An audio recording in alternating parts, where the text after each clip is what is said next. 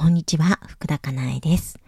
えーと、今日はメッセージをご紹介させていただくのではなくて、私がちょっと最近感じていることをお話をさせてもらいたいなと思います。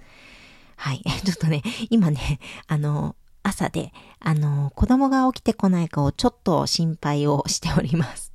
なので、起きてきたらもしかしたら配信ができないかもしれないので、うん、ちょっとドキドキしてるんですけれども、はい、最後まで収録できたらなと思ってます。はい。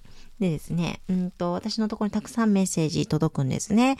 えっ、ー、と、メールにも届きますメ。メール講座ですね。メール講座の返信でも届きますし、LINE にも届きますし、あとはインスタの DM でも、あの、届きますし、あとラジオトークのね、お便りでもあの、たくさん、あの、メッセージをいただいてます。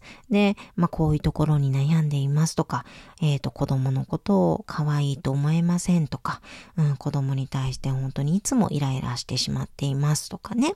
うん、そう、こんなお母さんじゃなければ、あの子供は幸せなのにとか、うん、なんか子供に対して申し訳なく思ってますとか、あと兄弟間でね、例えば、あの上の下の子はすごく可愛いと思えるんだけれども、上の子のことは可愛いと思えませんとかね。うん、たくさんたくさんね、メッセージをいただくんですよ。うん。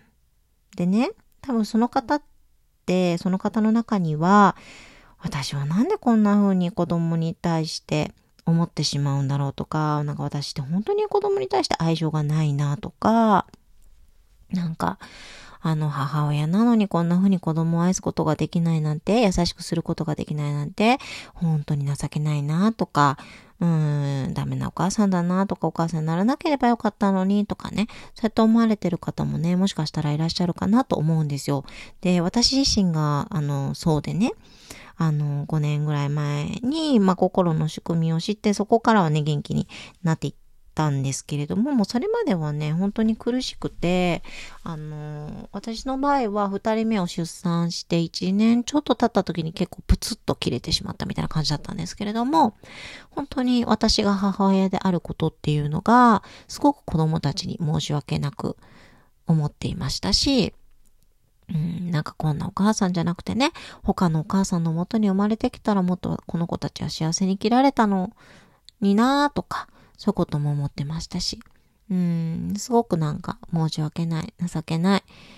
うん、っていうふうにね、ずっと思ってたんですよね。で、なんでこんな風に可愛いと思えないんだろうって。なんか本当に最低なお母さんだよねって。すごい自分のことを責めてたわけですよ。でもね、のあの、今振り返ってみても思いますし、たくさんのお母さんのメッセージ読ませていただいても思うんですけれども、あのね、愛情がないはずがないですよね。そんなことを考えるお母さんに。うん。そう。だって、こう、子供を愛してあげたいと思うことがそもそも愛情ですよね。うん。うん。大切だと思えないことっていうのに申し訳なさを感じるのはどうしてかって言ったら、その子を愛したいからなわけじゃないですか。愛したいと思うから悩むんですよね。うん。愛したいから悩む。愛したいと思うのはどうしてかって言ったら愛情があるからですよね。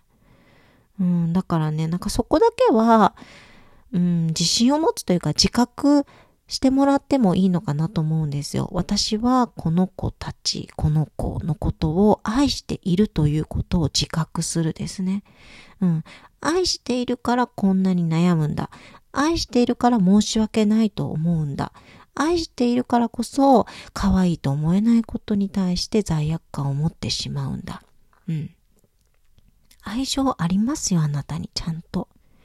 大丈夫です。なんか自分のことを悪魔のような人間だなとか、そういうことも思ってしまってる方いらっしゃるかもしれないですけども、全然そんなことないですよ。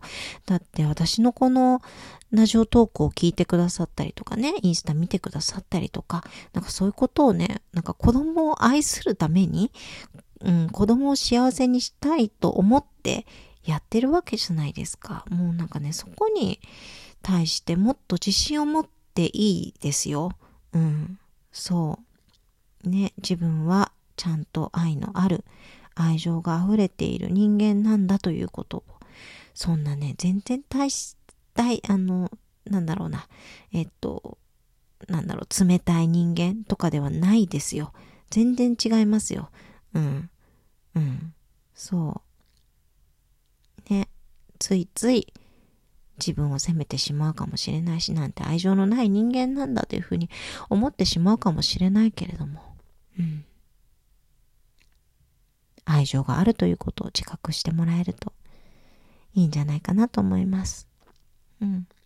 あとはもう子供から子育てから気づきをもらって、それって絶対ね自分の自分への自己否定だとか生きづらさっていうのがね、そこのイライラとかざわざわだとか苦しいとかそういうところにはね、隠されているので、そこから気づいて幸せに生きるということをやっていきましょう。ね。少しでも参考になるところがあれば嬉しいです。ありがとうございました。福田かなえでした。子供が起きてきた。